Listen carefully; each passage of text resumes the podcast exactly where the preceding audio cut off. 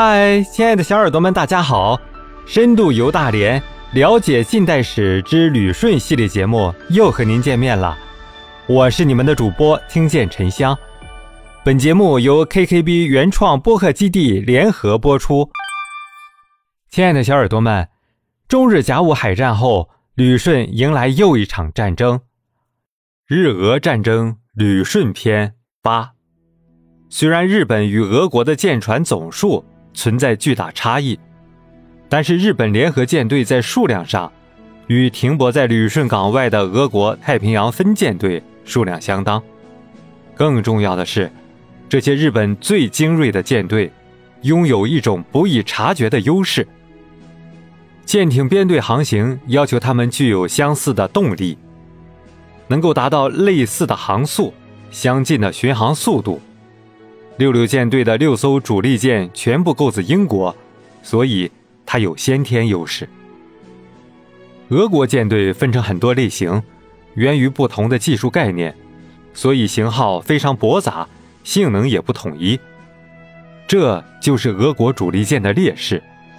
这种隐藏在数量下的实力对比，在陆军身上更为明显。虽然俄国拥有二百万陆军。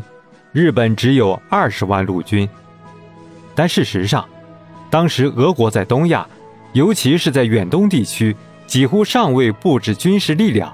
西伯利亚的建设始于一八九一年，日俄战争爆发时的铁路尚未全线贯通，因此，俄国在远东的军队数量要远远少于日军。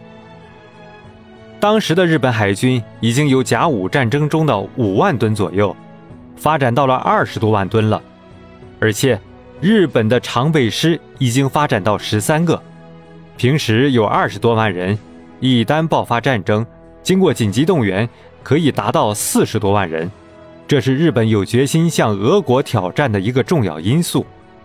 东乡平八郎带领的联合舰队实力。和以旅顺港为基地的俄国太平洋舰队大致相当，但俄方在开战后调动波罗的海舰队自欧洲来源。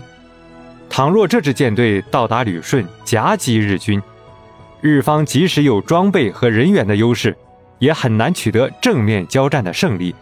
所以，想在波罗的海舰队抵达远东之前，先歼灭旅顺舰队，成为夺取制海权的关键。发生在旅顺港的偷袭事件震惊了世界。在圣彼得堡的俄国沙皇尼古拉二世，在得知日本偷袭旅顺港的消息后，立即对日宣战。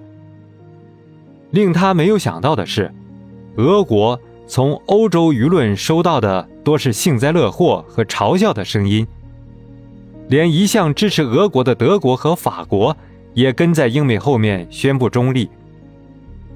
二月十五日，战争爆发七天后，光绪帝颁布上谕，宣布清政府中立。